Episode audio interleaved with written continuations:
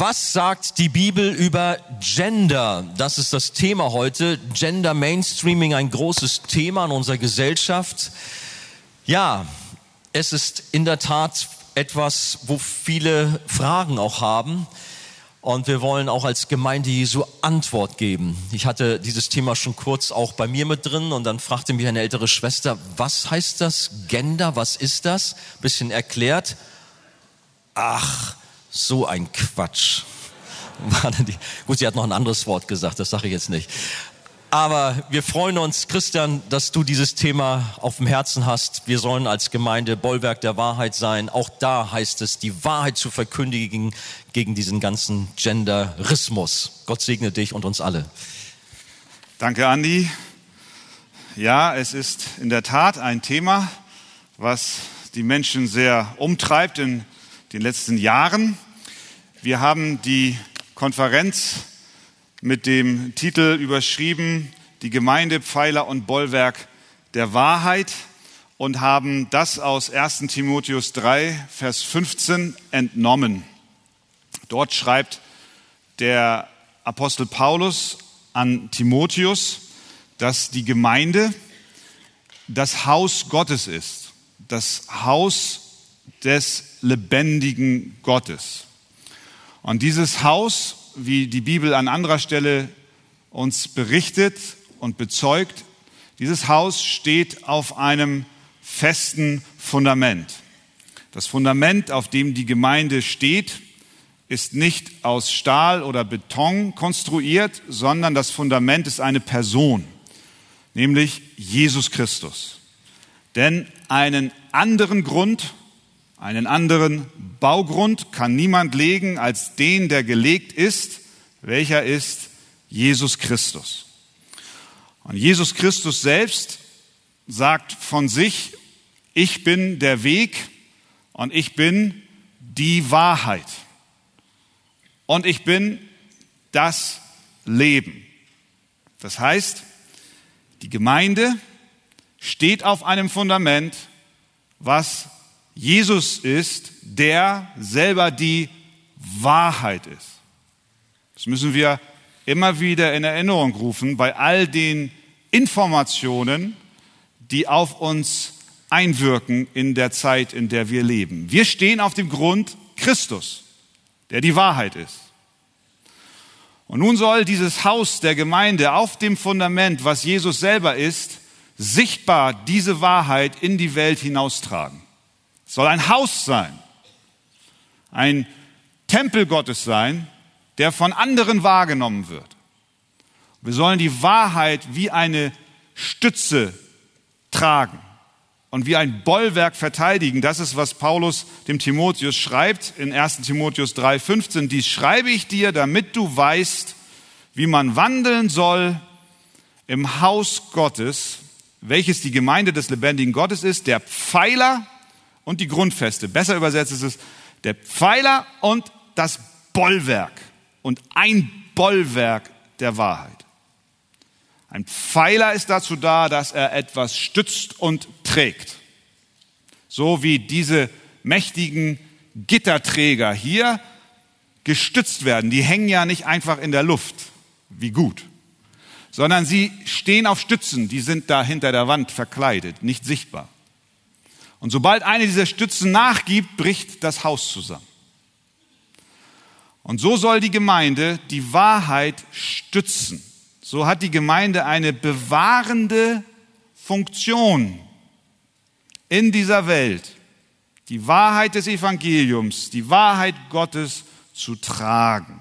Und das tut sie durch verschiedene Stützen. Zum Beispiel durch die Stütze der Irrtumslosigkeit der Heiligen Schrift. Es ist so eine Wahrheit, an der die Welt schon seit langem beigeht und versucht, sie einzureißen. Die Gemeinde soll diese Wahrheit verteidigen. Die Heilige Schrift ist Gottes inspiriertes Wort, irrtumslos, vollkommen genugsam für uns und unser Heil. Die andere Stütze kann zum Beispiel oder ist zum Beispiel die Lehre der Sündhaftigkeit des Menschen. Die Bibel hält die Wahrheit hoch, dass jeder Mensch aufgrund seiner Sünde verloren geht. Und wir halten diese Stütze, diese Wahrheit hoch, obwohl die Welt uns sagt, humanistisch geprägt, naja, so schlecht ist der Mensch ja gar nicht. Die Gemeinde ist dazu da, diese Wahrheit sichtbar werden zu lassen in einer Welt, die eine andere Meinung hat. Und nun gibt es eine Stütze, über die ich heute Nachmittag sprechen möchte, die auch die Wahrheit Gottes hochhält, die aber in den vergangenen Jahren verstärkt attackiert wurde. Die Welt hat sehr viel Energie und große Mühe investiert, um diese bestimmte Stütze der Wahrheit zum, zum Einsturz zu bringen. Es ist die Stütze, es ist der Pfeiler der guten, gottgegebenen und im Rahmen der Ehe ausgelebten Sexualität und die biblische Rollenverteilung von Mann und Frau. Bis zum heutigen Tag werden enorme Anstrengungen unternommen, die Kompassnadel der Gesellschaft zu dejustieren. Das, was gestern noch als unmoralisch galt, ist heute längst Standard geworden. Das wiederum hat zur Folge, dass viele junge Menschen vor allen Dingen, aber nicht nur junge, sondern wir alle, aber besonders die junge Generation unter komplett anderen Rahmenbedingungen aufwächst wie die Generation zuvor. Viele junge Männer und junge Frauen wissen gar nicht, was es heißt, ein Mann zu sein oder eine Frau zu sein. Weil von allen Seiten auf uns einwirkt die Botschaft, das ist doch letztlich egal. Vielen wurde niemals beigebracht, was es bedeutet, ein Mann oder eine Frau zu sein, weil viele ohne Väter aufgewachsen sind, einige ohne Mütter. Viele sind aufgewachsen in Familien, die zerrüttet sind, in einer Zahl, wie wir es in den Jahren zuvor und Jahrzehnten zuvor so nicht gesehen haben. Viele Menschen kennen kein Zuhause mehr. Eltern investieren sich mehr und mehr in ihren Beruf und in ihre Karrieren und parken förmlich ihre gerade Neugeborenen in Krippen und übergeben sie der staatlichen Obhut. Hinzu kommt, dass unsere Gesellschaft laut verkündigt, dass es keinen Unterschied zwischen Mann und Frau gibt. Die Gesellschaft vermittelt uns und sagt, du kannst dein Geschlecht ändern. Du kannst dein Geschlecht wählen. Und ich erkläre gleich, was damit gemeint ist. So wie du willst. Sie sagt auch, es ist egal, in wen du dich verliebst, ob ein Junge sich in einen Jungen verliebt oder ein Mädchen in ein Mädchen verliebt oder andersherum oder wie auch immer, spielt alles keine Rolle. Mach, was dir gefällt und finde darin deine größte Erfüllung. Das Wort Gottes steht diesem allem klar im Widerspruch. Und deswegen hat die Gemeinde auch in dieser Frage den Auftrag, die Wahrheit hochzuhalten und die Wahrheit zu verteidigen. Dies wollen wir, liebe Geschwister, dies wollen wir in Demut und Liebe tun. Das möchte ich gleich zu Beginn sagen. Wir wollen darüber sprechen in dem Bewusstsein unserer eigenen Sündhaftigkeit, unserer eigenen Schuld und unserer eigenen Erlösungsbedürftigkeit. Wir alle sind Sünder und, und brauchen die Vergebung und Gnade unseres Herrn Jesus Christus. Deswegen wollen wir nicht und dürfen wir nicht als arrogante Besserwisser die mit den Fingern auf andere zeigen, auftreten. Nein, wir wollen die Wahrheit, die wir schützen und verteidigen sollen, in Liebe sprechen, so wie es Epheser 4, Vers 15 sagt. Mit Liebe sprechen, aber zugleich mit einer heiligen Entschlossenheit, weil es gilt, die Wahrheit zu verteidigen. Ich möchte dieses Thema, was sagt die Bibel über Gender, anhand dreier Punkte mit uns heute besprechen. Und diese Punkte geben uns eine kleine Struktur dieses Vortrages. Nämlich erstens die Gesellschaft und Gender, zweitens Gottes Wahrheit über Gender und drittens die Anwendung oder auch was folgt denn daraus für uns persönlich und auch als Gemeinden. Erstens Gesellschaft und Gender. Was hat es denn eigentlich mit Gender auf sich? Das fragt sich vielleicht der ein oder andere, der sich mit diesem Thema noch nicht so beschäftigt hat. In dem Buch The Gender Agenda, die Gender Agenda, schreibt Dale O'Leary Folgendes. Still und leise hat sich das Wort Gender in unsere Welt eingeschlichen. Früher sprach man vom Geschlecht. Englisch Sex. Männlich oder weiblich. In Antragsformularen wurde früher nach dem Geschlecht gefragt. Heute fragt man nach Gender. Zum Beispiel haben vielleicht einige von euch gehört, hat Facebook äh, eine Auswahlliste, wenn du dich dort registriert, registrierst, äh, extrem erweitert. Früher war klar, wenn du dich angemeldet hast, Christian Wegert, Geschlecht männlich. Verena Wegert, Geschlecht weiblich. Unter Benutzer definiert gibt es nun dort eine Liste von 60 Optionen. Und diese Liste hat Facebook im Zusammenarbeit mit dem Lesben- und Schwulenverband erarbeitet. Und zu dieser Liste gehören zum Beispiel Kategorien wie androgyn, intersexuell, Batsch, Femme, Trans, Stern, Mann oder nicht binär. Ich habe keine Ahnung, was sich dahinter verbirgt.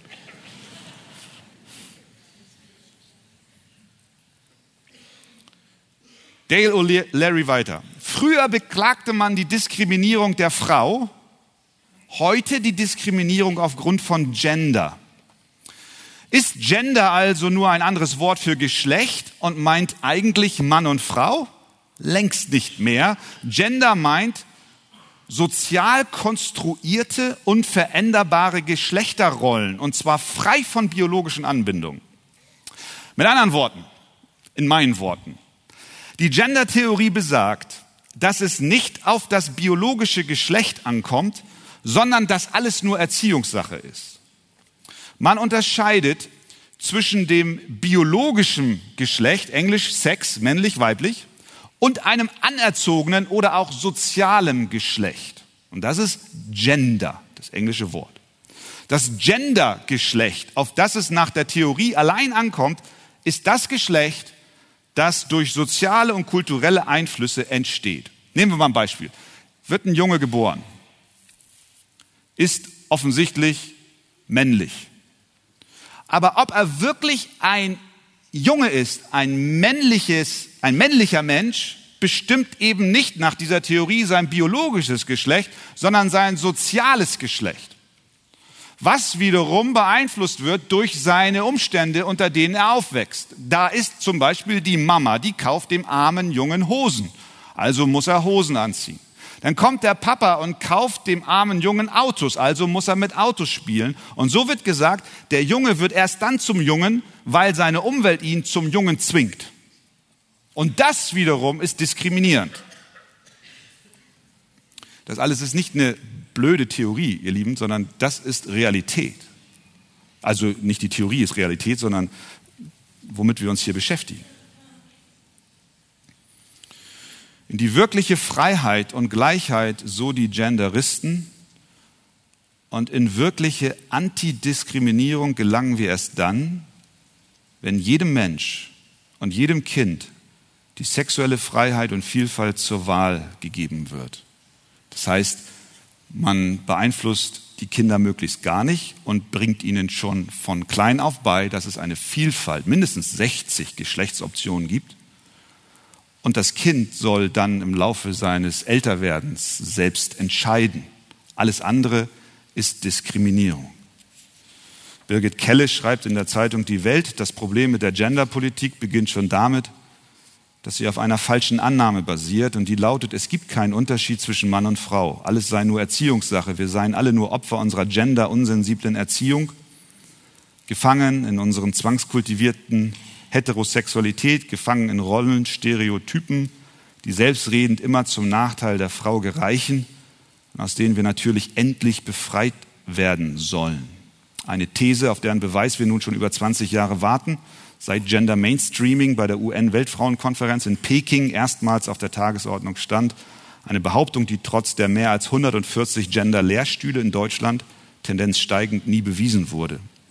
Es gibt wohl im Moment schon über 200 Professuren an deutschen Universitäten, die sich nur mit dieser Genderfrage beschäftigen. Die Genderbewegung hat in den letzten 20 Jahren einen förmlichen Siegeszug angetreten vor allem deswegen, weil sie einen fundamentalen Anspruch erhebt. Das ist der Erfolg hinter der Bewegung.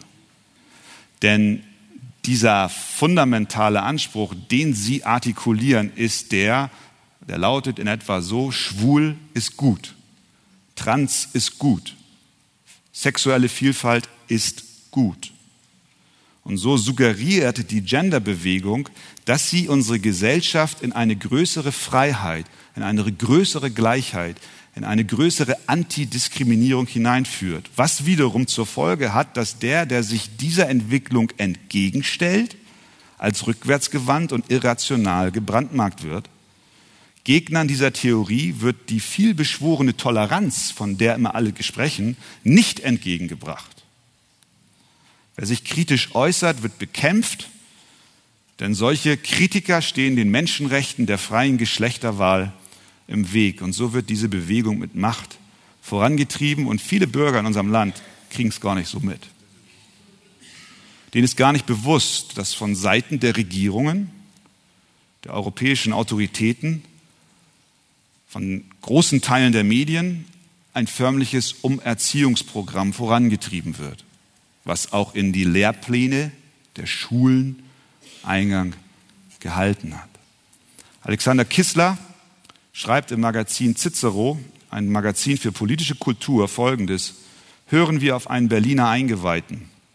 Doppelpunkt. Der Genderglaube verkündet für teures Staats, also Steuer, also unser aller Geld, dass Mannsein und Frausein eine gesellschaftliche Konstruktion seien. Auch die starren Alternativen von Homo und Hetero sollen überwunden werden zugunsten von fluideren, beweglichen Formen von Geschlechtlichkeit. Die Lebenswelt der Menschen habe sich bereits von dieser traditionellen Geschlechterrolle verabschiedet. In der Erziehung stehe dieser Schritt noch aus, weshalb an Berliner Schulen eine sogenannte Queer History Methode eingeführt wurde. Und das sei ja alles eine wunderbare Sache. Ganz in diesem Sinn argumentieren auch das baden-württembergische Kultusministerium und manche Gewerkschaft und sehr viele Lobbygruppen und ich füge hinzu und viele Kirchen. Diese Gender-Theorie hat Eingang in die Gesetzgebung gefunden, in die Lehrpläne an unseren Schulen, hat unsere Universitäten inzwischen fest im Griff. Dort wird geregelt, wie du den Professor ansprichst. Du darfst nicht mehr Herr Professor sagen, auch nicht mehr Professorin mit großem I. Ich glaube, in Leipzig an der Universität war da vor kurzem ein Vorfall, wo also ganz verrückte Konstruktionen herauskommen. Es gibt inzwischen Gender-Toiletten, Gender-Justiz, gendergerechte Schreibweise, Gender-Schulpläne, Gender-Erziehung. Punkt Nummer zwei. Was sagt die Bibel dazu? Gottes Wahrheit über Gender.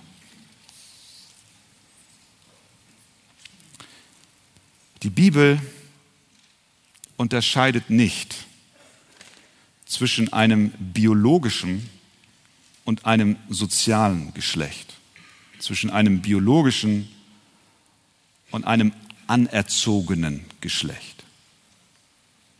Das biologische Geschlecht von Mann und Frau ist untrennbar von ihren von Gott gegebenen Rollen verbunden.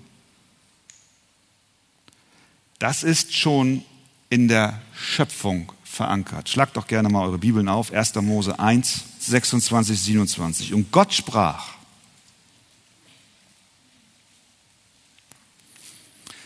lasst uns Menschen machen, nach unserem Bild, uns ähnlich. Die sollen herrschen über die Fische im Meer und über die Vögel des Himmels und über das Vieh und über die ganze Erde, auch über alles Gewürm, das auf der Erde kriecht. Und Gott schuf den Menschen in seinem Bild. Im Bild Gottes schuf er ihn. Als Mann und Frau schuf er sie. Dieser Text erlaubt uns, Rückschlüsse zu ziehen hinsichtlich der Frage, was sagt die Bibel über Gender? A. Mann und Frau sind das Ebenbild Gottes. Vers 26 ist die Willensbekundung Gottes zu lesen. Er sagt, lasst uns Menschen machen, nach unserem Bild uns ähnlich. Vers 27 kommt der Vollzug dieser Willensbekundung. Und Gott schuf den Menschen in seinem Bild, im Bild Gottes schuf er ihn. Punkt. An dieser Stelle hätte der Vers aufhören können, aber es folgt noch ein wesentlicher Zusatz. Als Mann und Frau schuf er sie. Das bedeutet, dass die Geschlechtlichkeit von Mann und Frau, dass Mann und Frau sein nicht egal ist, sondern eine wesentliche Rolle in der Reflexion des Wesens Gottes spielt. Beide, Mann und Frau, sollen Gott widerspiegeln und tun es auch. Inwiefern, inwiefern tun sie es? Sie tun es, wie es uns die Schöpfungsgeschichte vor Augen malt, indem sie das Wesen Gottes als den dreieinigen Gott reflektieren. Gott erklärt sich und zeigt sich uns als ein Gott mit drei Personen. Schon in der Schöpfung war Gott der Vater und Gott der Sohn, repräsentiert durch das Wort, wie uns Johannes erklärt hat, und der Heilige Geist zugegen und aktiv bei der Schöpfung wirksam. Gott sprach und der Geist schwebte. Das heißt, alle drei Personen der Gottheit waren bei der Schöpfung beteiligt. Das wiederum heißt, dass Gott schon vor der Schöpfung existierte und das nicht in isolierter Einsamkeit, sondern als ein dreieiniger Gott. Nicht als ein Gott, der nicht wusste vor langer Weile wohin, sondern er bestand innerhalb, es bestand innerhalb der Gottheit eine Einheit, eine Gemeinschaft von drei Personen. Vater, Sohn und Heiliger Geist. Und die lebten miteinander in einer solchen Harmonie, in einer solchen Liebe und Treue und Wertschätzung, dass Jesus später sich zurücksehnt in diese Herrlichkeit, die er mal hatte vor Grundlegung der Welt. Er betet, Vater, nun verherrliche mich mit der Herrlichkeit, die ich einst hatte, als ich bei dir war. So herrlich war das in dieser Gemeinschaft dieser drei Personen in dieser Gottheit. Und dieser dreieinige Gott, der spricht nun hier, lasst uns Menschen machen, nach unserem Bild, uns ähnlich. Das heißt, da ist eine Ähnlichkeit zwischen dem Menschen und Gott, genauso wie Gemeinschaft und Kommunikation und gemeinsame Teilhabe an der Herrlichkeit unter den Personen der Dreieinigkeit vor Erschaffung der Welt bestand Genauso erschuf Gott Adam und Eva in einer solchen Weise, dass sie Liebe und Kommunikation und gegenseitige Ehrerweisung in ihren zwischenmenschlichen Beziehungen miteinander teilen würden. Einschub, nicht, dass jemand denkt, dass nur ein Ehepaar Gott widerspiegeln kann. Das ist damit nicht gesagt. Sehr wohl ist hier bei Adam und Eva ein wunderbares Bild darauf, wie die Ehe sich darstellen sollte und wozu sie gedacht ist, aber Gott segnet genauso Singles und Witwer und Geschiedene. Denn es heißt später, der Apostel Paulus war zumindest während seines Aposteldienstes unverheiratet und Jesus sowieso. In 1. Korinther 7 schreibt der Apostel von den Vorzügen des Alleinseins. Er schreibt, ich sage aber den Ledigen und den Witwen, es ist gut für sie, wenn sie bleiben wie ich. Und dann führt er die Vorzüge des Single-Seins auf. Der Unverheiratete ist aber um die Sache des Herrn besorgt, wie es ein Verheirateter in der Intensität nicht sein kann. Er ist darum besorgt, wie er dem Herrn gefällt. Die Unverheiratete ist besorgt um die Sache des Herrn, dass sie heilig sei, sowohl am Leib als auch am Geist. Das sage ich aber zu eurem eigenen Nutzen, nicht um euch eine Schlinge um den Hals zu werfen, sondern damit ihr ohne Ablenkung beständig beim Herrn bleiben könnt. Auch und wie Paulus hier argumentiert, gerade im Stand des Nicht-Verheiratetseins ist ein Gott hingegebenes Leben möglich. Deswegen macht Gott den Singles Mut und betrachtet sowohl den Stand der Ehe als auch das Single-Dasein als eine Gnadengabe. Schau auch 1. Korinther 7, Vers 7. Das eine schließt das andere nicht aus. Aber nun zurück zum Text. Mann und Frau sein, Mann und Frau sind im Ebenbild Gottes geschaffen und reflektieren Gottes Wesen. Und hier kommt jetzt der, der Knackpunkt. Wenn das so ist,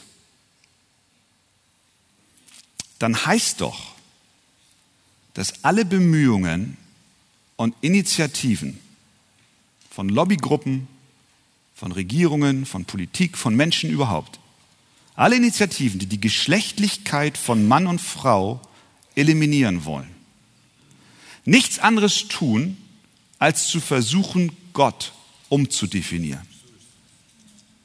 Es geht hier um, eine, um einen Angriff auf das Wesen Gottes. Denn Gott hat bestimmt, dass er in seinem Wesen reflektiert und dargestellt wird durch Mann und Frau. Gott hat sich entschlossen, den Menschen nach seinem Bild zu schaffen und dazu wählte er bewusst und vorsätzlich die Schaffung von Adam und Eva, von Mann und Frau. Und siehe, sagt er dort, zum allerersten Mal in der Schöpfungsgeschichte, es war sehr gut. Halleluja. Amen. Also, wer behauptet, dass Mann und Frau sein eine gesellschaftliche Zwangsjacke sei, aus der wir uns unbedingt befreien müssten, der stellt Gott in seinem Wesen in Frage und greift ihn an. Also A, Mann und Frau sind das Ebenbild Gottes. Was lernen wir noch aus dem Text hinsichtlich der Frage über Gender? B, Mann und Frau sind gleichwertig. Das ist auch wichtig zu betonen, auch vor dem Hintergrund dieser Genderfrage. Denn die Genderfrage baut letztlich auf dem Feminismus auf, der ein Vorläufer dieser Gendertheorie war. Und der Feminismus ist ausgezogen, um gegen die Diskriminierung von Frauen vorzugehen. Unter anderem war das eine der großen Agenden. Die Bibel aber hingegen forciert und unterstützt oder akzeptiert an keiner Stelle die Herabsetzung oder Diskriminierung von Frauen. Im Gegenteil, das, was Jesus tat, wie er mit Frauen umging, welche Rolle sie in den Evangelien spielen, welche Offenbarungen sie bekommen haben, die waren die ersten am Grab, damals in der Welt undenkbar. Auch die Apostel haben Frauen wertgeschätzt. Das war in der damaligen Kultur revolutionär. Beide, Mann und Frau, sind im Bild Gottes geschaffen. Und ich sagte schon einmal in einer Predigt, das heißt nicht, und das sehen wir hier, es heißt nicht, Gott wird durch 70 Prozent Mann und 30 Prozent Frau wiedergespiegelt. Es steht nicht, auch nicht andersrum übrigens, sondern es heißt, als Mann und als Frau schuf er sie, eben gleichwertig. Beide Mann und Frau sind im gleichen Maß Bild Gottes. Sie spiegeln gemeinsam den dreieinigen Gott wider der innerhalb seiner Person keine unterschiedliche Wertigkeit kennt. Der Vater ist Gott, der Sohn ist Gott, der Heilige Geist ist Gott, alle mit gleichem Wert. Und so reflektierten auch Männer und Frauen unseren Herrn wieder, indem sie gleichwertig sind. Deswegen darf es nicht in unseren Gemeinden in unserem Denken Diskriminierung von Frauen geben. Es darf keine Ausbeutung des weiblichen Geschlechts geben. sondern Frauen müssen in gleicher Maß, im gleichen Maße Zugang haben zu Bildung und zu allen anderen Dingen. Das ist auch die Lehre des Neuen Testaments, brauche ich nicht im Detail eingehen. Der Apostel Paulus, 1. Korinther 11, drückt dies im Wesentlichen genauso aus. Das heißt, eine Frau wird nicht unterdrückt, geschlagen und misshandelt in christlichen Häusern. So muss es sein. Sie soll Zugang haben zu Bildung und Wissen, genau wie der Mann. Der Mann soll seine Frau ehren, sie lieben, bereit sein, sein Leben für sie zu geben. Und umgekehrt begegnet die Frau ihrem Mann mit Ehrfurcht, mit Liebe, mit Respekt und als Gehilfin. Gemeinsam bilden sie Gottes Wesen in seiner Harmonie, Liebe und Vollkommenheit ab. Und hier kommt jetzt der wesentliche Punkt unter diesem Punkt. Wir werden das Problem von Diskriminierung, von Unterdrückung, von Misshandlung, das ja real existiert in dieser Welt, wir werden dieses Problem nicht los, indem wir auf Gleichmacherei setzen, sondern alleine durch die Hinwendung zu dem lebendigen Gott, der uns in Christus frei von unserer Schuld macht und uns so verändert, dass wir unsere Beziehungen leben können, wie er es sich gedacht hat. Während die Gender-Theorie glaubt, durch Gleichmacherei und Abschaffung von Männchen und Weibchen das Problem von Diskriminierung zu lösen. Das ist nicht die Lösung. Christus allein ist die Lösung, weil er unsere Herzen verändert und unsere Beziehungen wiederherstellt. Was lernen wir noch? C. Mann und Frau haben unterschiedliche Rollen. Auch darin spiegeln Mann und Frau das Wesen Gottes wider. Die drei Personen der Gottheit sind absolut gleichwertig. Sie sind alle Gott, haben wir gesehen. Aber doch sind sie auch verschieden. Der Vater ist der Leiter der Gottheit, der Sohn ist der im Gehorsam Ausführende und der Heilige Geist ist der Begleiter, der durch seine Gegenwart erhält. Wir sehen das zum Beispiel in der Erlösung. Gott, der Vater, sendet seinen Sohn in die Welt.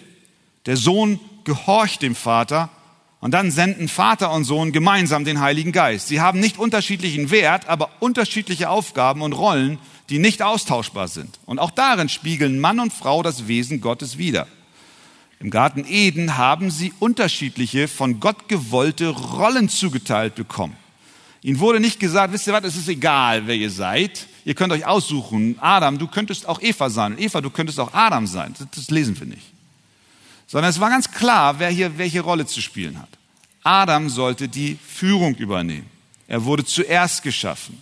Als die Sünde, als sie gesündigt hatten, äh, kommt Gott in den Garten und fragt, Adam, wo bist du? Obwohl Eva von der Frucht nahm und ihm zu essen gab, wurde nicht sie zuallererst zur Verantwortung gezogen, sondern Adam, weil er das Haupt war, weil er die Leitungsfunktion übergeben bekommen hat. Adam bekam die Autorität, die Namen von Eva, die Namen von Eva zu wählen und auch die Tiere zu benennen.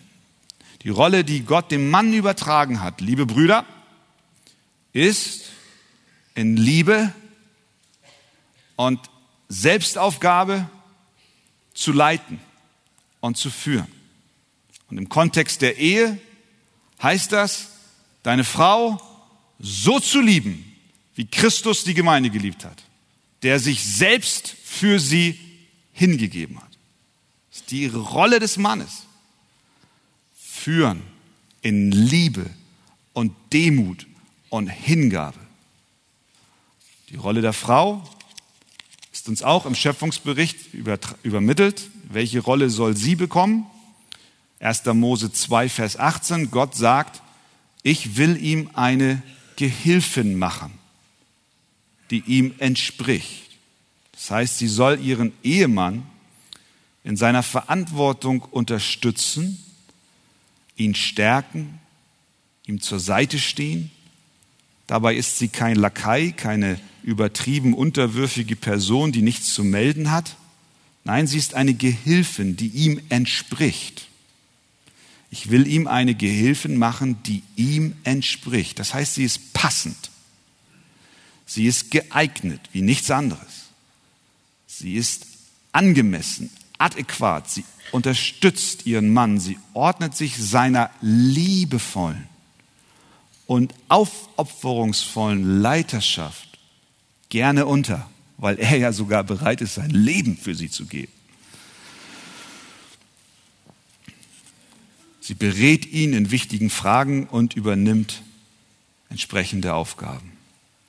Also, Mann und Frau, A, sind im Ebenbild Gottes geschaffen, B, Mann und Frau sind gleichwertig, C, Mann und Frau haben unterschiedliche Rollen und D, durch den Sündenfall kamen keine neuen Rollenverteilungen ins Spiel. Das ist, was manchmal gesagt wird. Naja, das ist ja alles vor dem Sündenfall. Das ist ja alles schön und gut. Aber wir sind ja jetzt nach dem Sündenfall und heute sieht die Welt ganz anders aus. Das ist nicht der Fall.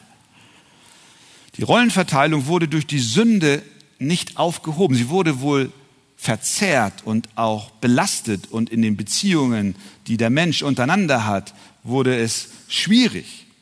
Aber nachdem Adam und Eva sündigten und Gott sie mit einem Fluch bestrafte, bestrafte er sie in genau ihren Aufgabengebieten, die er ihnen zuvor gegeben hat. Zur Frau sprach er, ich will dir Mühsal schaffen, wenn du schwanger wirst.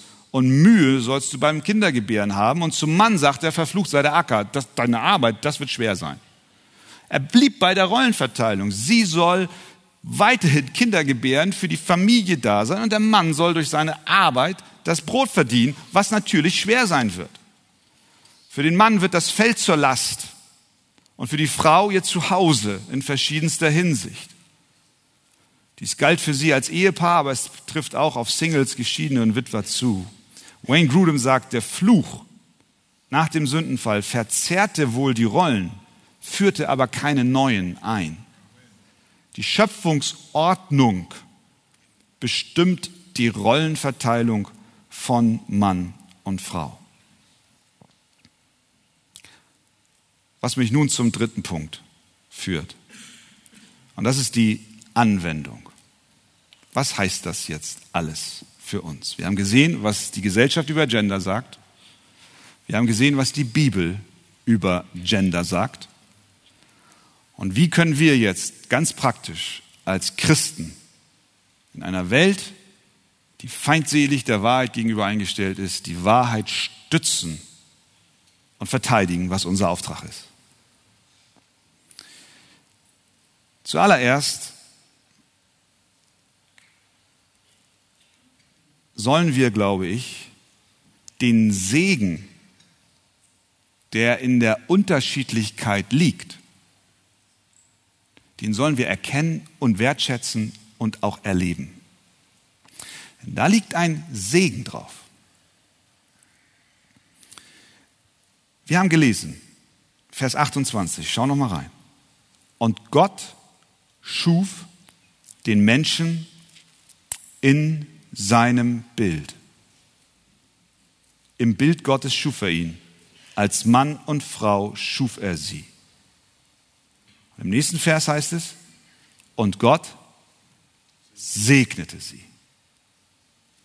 Gott segnete, Gott segnete Mann und Frau in ihrer Unterschiedlichkeit. Gibt es etwas Größeres, Begehrenswerteres als den Segen Gottes? Gott, Gott segnet Mann. Gott segnet Frau. Egal, ob verheiratet, Single, Witwe, geschieden. Gott segnet Mann und Frau. Und dieser Segen hört auch mit dem Sündenfall nicht auf. Gott segnet auch heute noch seine Kinder, nicht nur Adam und Eva, auf, auf der gleichen Basis und im Rahmen ihrer Geschlechtlichkeit. Denken wir zum Beispiel am Psalm 128. Dort lesen wir, wohl jedem oder auch glücklich, glücklich ist jeder, der den Herrn fürchtet der in seinen Wegen wandelt. Wunderbar. Ich möchte glücklich sein gesegnet sein. Wie sieht es denn aus, in seinen Wegen zu wandeln? Dann wird das Leben dieses Menschen beschrieben. Vers 2. Du wirst dich nähren von der Arbeit deiner Hände. Er spricht hier einen Mann an. Wohl dir, du hast es gut. Deine Frau ist wie ein fruchtbarer Weinstock im Innern deines Hauses. Deine Kinder sind wie junge Ölbäume rings um den Tisch. Siehe, so wird der Mann gesegnet, der den Herrn fürchtet. Das heißt, der Segen für einen Mann und der Segen für eine Frau bleibt bestehen. Nicht nur Adam und Eva, sondern auch später ist das Mannsein und Frausein unter dem Segen Gottes bis zum heutigen Tag. Dietrich Bonhoeffer hat natürlich dies auch wiederum auf die Ehe bezogen und ist es ja auch. Und er hat Folgendes mal geschrieben in diesen äh, Briefen aus der Nazihaft, im Buch Widerstand und Ergebung. Schreibt er einem Ehepaar, dessen, ich glaube, das waren Verwandte sogar, ne? Seine Schwester oder Nichte oder so war das. Äh, oder Schwester. Er schreibt, er konnte selbst nicht auf der, auf der Hochzeit zugegen sein. Er, er, er konnte die Hochzeit nicht beiwohnen und sie durchführen, weil er in Nazihaft war. Also hat er die Predigt in der Zelle geschrieben und hat sie hingeschickt. Und er schreibt Folgendes, basierend auf diesem Psalm. Die Familie schreibt er und die Kinder im Inneren des Hauses. Die Familie und die Kinder sind ihr edles Aufgabengebiet. Er schreibt Folgendes. Mit eurer Ehe gründet ihr ein Haus und achte mal auf, auf den Klang des Segens, der da verbunden ist. Dazu bedarf es einer Ordnung. Und diese Ordnung ist so wichtig, dass Gott selbst sie setzt, weil sonst alles aus den Fugen ginge. Der Ort, an den die Frau von Gott gestellt ist, ist das Haus des Mannes. Was ein Haus bedeuten kann, ist heute bei den meisten in Vergessenheit geraten. Es ist eine Burg im Sturm der Zeit, eine Zuflucht, ja ein Heiligtum. Es ist eine Gründung Gottes in der Welt, der Ort, an dem Friede, Stille, Freude, Liebe, Reinheit, Zucht, Ehrfurcht, Gehorsam und Glück wohnen soll. Es ist die Berufung und das Glück der Frau, diese Welt in der Welt dem Manne aufzubauen und in ihr zu wirken. Wohl ihr, wenn sie erkennt, wie groß und reich diese ihre Bestimmung und Aufgabe ist. Die Frau ist wie ein fruchtbarer Weinstock im Innern des Hauses. Sie hat selbstverständlich vieles auch außerhalb des Hauses zu besorgen, aber ihre Lebensmittel ist ihre Familie, ist die Rolle. Da liegt Segen drauf.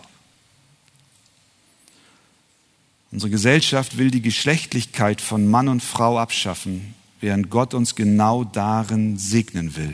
Den Mann in der Führung. Er will uns im Rahmen seiner Schöpfungsordnung segnen. Ich persönlich habe das in meiner Ehe mit meiner Frau erlebt, als wir vor zehn Jahren an das Pastors College von Sovereign Grace gegangen sind, um dort zu studieren. Haben wir das erste Mal ganz bewusst uns mit dieser Thematik beschäftigt. Meine Frau ist jetzt leider nicht hier, sonst könnte sie das bestätigen. Diese, diese Wahrheit der von Gott gegebenen Rollenverteilung hat unsere Ehe komplett verändert.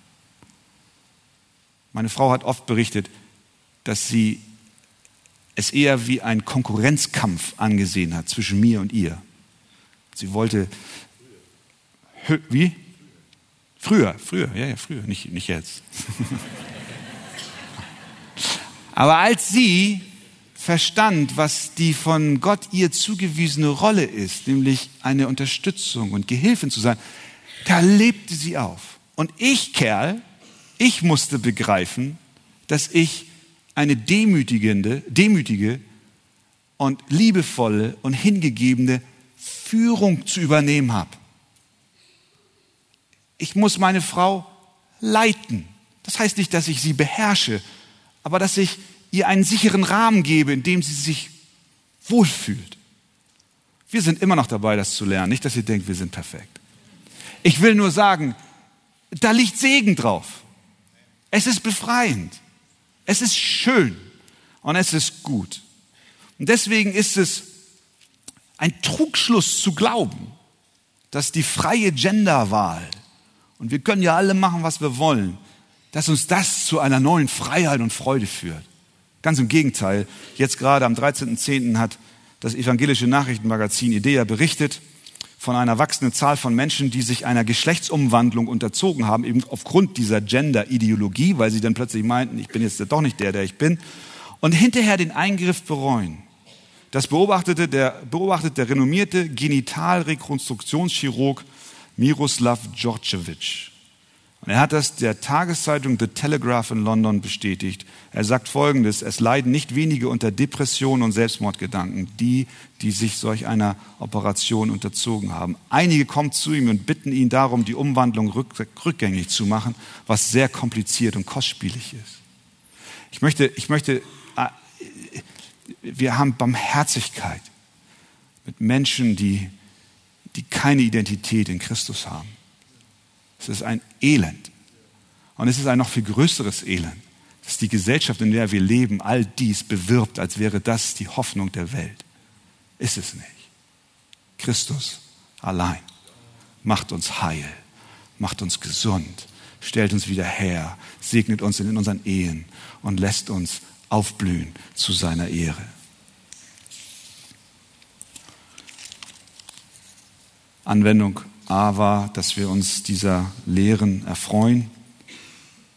Zweitens, dass wir auch nicht nur darüber reden, sondern es auch leben. Ich habe es angedeutet in Ehe und Familie, auch in der Gemeinde, was das heißt. Ich verweise da gerne auf unser Grundsatzpapier, was wir als Arche-Gemeinde mal geschrieben haben unter dem Titel Mann und Frau in der Gemeinde. Was heißt das ganze Thema für das praktische Gemeindeleben, auch für die Aufgaben, die in der Gemeinde zu vergeben sind. Da gehe ich jetzt nicht näher drauf ein. Wer auch mehr darüber wissen möchte, wie so etwas in der Ehe gelebt werden kann und darf, dem verweise ich sehr gerne auf das Eheseminar, was äh, Markus und Kati Kniesel zusammen mit Verena, meiner Frau und auch mir im Januar, Februar 2016 gehalten haben. Ich glaube, es gibt auch einige CDs noch im Mediencenter oder ihr könnt sie auch bestellen. Dort ist das Thema noch viel mehr vertieft. Und dann natürlich als letztes, als letzte Anwendung. Wir wollen es schätzen und ehren und wertschätzen. Aber wir haben auch einen Erziehungsauftrag. Wenn es nämlich wahr ist, was Gott über die Geschlechter offenbart, dann ist es unbedingt wichtig, dass wir die junge Generation in diesen biblischen Maßstäben nicht nur verbal unterrichten, sondern es ihnen praktisch vorleben. Das ist, was dieser Psalm 128 uns, uns bildlich vor Augen malt. Die Kinder, deine Kinder, dieser Segen dieses Mannes, deine Kinder werden, deine Kinder sind wie junge Ölbäume rings um deinen Tisch. Er beschreibt, der Psalmist beschreibt dort eine Familiensituation. Da ist ein Tisch. Stell dir mal vor, es gibt noch Tische, wo man auch zusammen dran essen kann. Heute versammelt man sich, heute würde er schreiben, äh, sie sind rings um deinen Fernseher vielleicht oder, so. oder um deinen Internetcomputer, der irgendwo steht oder um die Smartphones und Tablets. Liebe Familien, wir müssen zurück zum Tisch. Wir müssen wieder zusammen sitzen, Gemeinschaft haben, essen, trinken, morgens, wenn möglich mittags, aber spätestens abends. Und dort am Tisch wird gesprochen. Da kommt das Kind nach Hause und kann, ihr, kann sein Herz ausschütten bei Mama und bei Papa dann abends. Und dort wird gelehrt, dort wird gesprochen, dort wird erzogen, dort wird vorgelebt, dort wird gemeinsam Andacht gemacht. Dort wird gemeinsam gebetet, da wird gemeinsam gesungen. Der Tisch muss wieder ins Zentrum der Familie kehren. Die Kindererziehung ist nämlich nicht Auftrag des Staates, sondern Auftrag und Berufung Gottes an die Eltern. Kindererziehung ist auch nicht Auftrag der Gemeinde. Kindererziehung ist Auftrag der Eltern. Sie haben das göttliche Mandat. Ihre Arbeit an den Kleinen ist Gottesdienst. Vergiss es nicht, Mama. Deine Arbeit an den Kleinen ist Gottesdienst. Du dienst dem Herrn. Es sind ja letztlich nicht deine Kinder, sondern es sind seine Kinder. Und sie dürfen eines Tages durch die Gnade Gottes deine Brüder und deine Schwestern sein weil sie denselben Herrn und Heiland im geistlichen Sinne anbeten. Er hat sie geschaffen. Das Mandat geht an die Eltern. mein Kind, gehorche der Zucht deines Vaters und verlass nicht das Gebot deiner Mutter, was ausdrückt, dass die Eltern in der Erziehungspflicht stehen. 5. Mose 6, du sollst diese Gebote deinen Kindern einschärfen und davon reden, wenn du deinem Haus sitzt oder auf dem Weg gehst, wenn du dich niederlegst und aufstehst. Deswegen sollen wir nicht die Erziehung dem Staat überlassen, sondern dem Auftrag Gottes nachkommen. Ja, wir schicken unsere Kinder in die Schule, aber es ist mehr als Schule. Erziehung findet im Alltag statt. Es ist wirklich herzzerreißend zu sehen, wie Kinder in immer früheren Jahren in Krippen und Horten förmlich abgestellt werden. Es mag Situationen geben, wo es wirklich unumgänglich ist. Ich will jetzt nicht pauschalisieren, aber der Trend dahin ist herzzerreißend. Sie gehören ins Haus zu Mama und Papa. Und wir haben den Auftrag, sie zu erziehen, sie zu lieben, ihnen ein Vorbild zu sein, weil sie brauchen Leitplanken im Leben, die Gott allein geben kann. Dabei dürfen wir nicht vergessen, dass ein gesegnetes Familienleben niemals die Antwort auf unsere Verdienste sind, sondern allein die Gnade Gottes. Wie heißt es im Psalm 127? Wenn der Herr nicht das Haus baut, so arbeiten umsonst die daran bauen.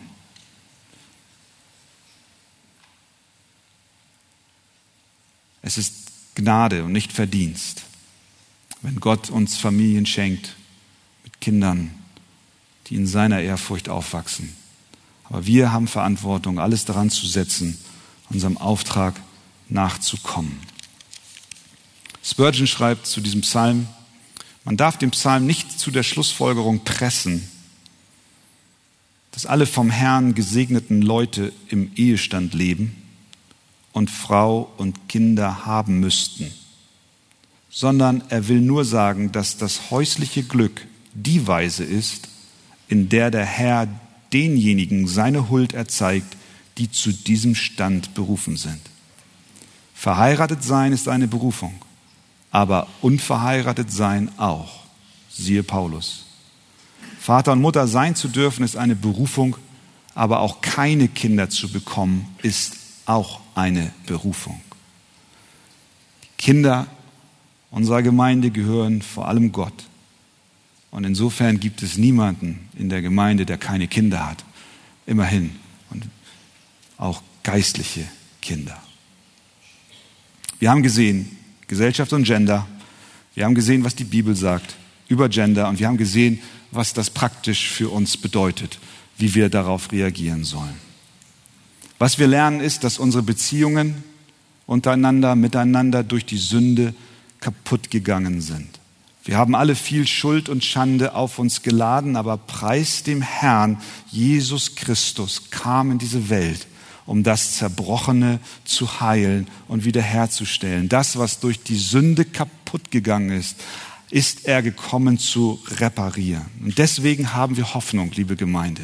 Deswegen haben wir Hoffnung, die Wahrheit Gottes auch in dieser Frage hochzuhalten weil wir auch ein Mittel in die Hand bekommen haben, nämlich das Evangelium von Jesus Christus. Und wenn Menschen kommen in unsere Gemeinde aus zerrütteten Familien, aus sexueller Verwirrung, auch Menschen, die homosexuell oder transsexuell oder wie immer sexuell auch versucht sind, und unter Anfechtungen leiden, dann sind wir als Gemeinde Gottes da. Dann ist Christus selbst da und breitet seine Arme aus und kommt und sagt, komm her zu mir alle, die ihr mühselig und beladen seid. Ich will euch erquicken. Ich will euch wohltun. Ich will euch wiederherstellen. Ich will euch helfen. Und deswegen wollen wir als Gemeinde all denen, die in Anfechtung stehen auf diesem Gebiet, wirklich an die Seite kommen und mit euch gemeinsam zu Christus gehen, der allein die Antwort auf all unsere Nöte und Fragen in dieser Sache sind. In diesem Sinne dürfen wir als Gemeinde ein lebendiges Zeugnis für den Segen von Mann und Frau sein und dadurch Gott alle Ehre geben. Halleluja.